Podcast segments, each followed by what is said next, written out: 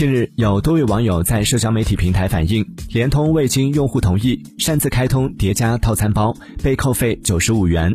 对此联通客服表示由于系统升级导致部分用户出现这样的情况。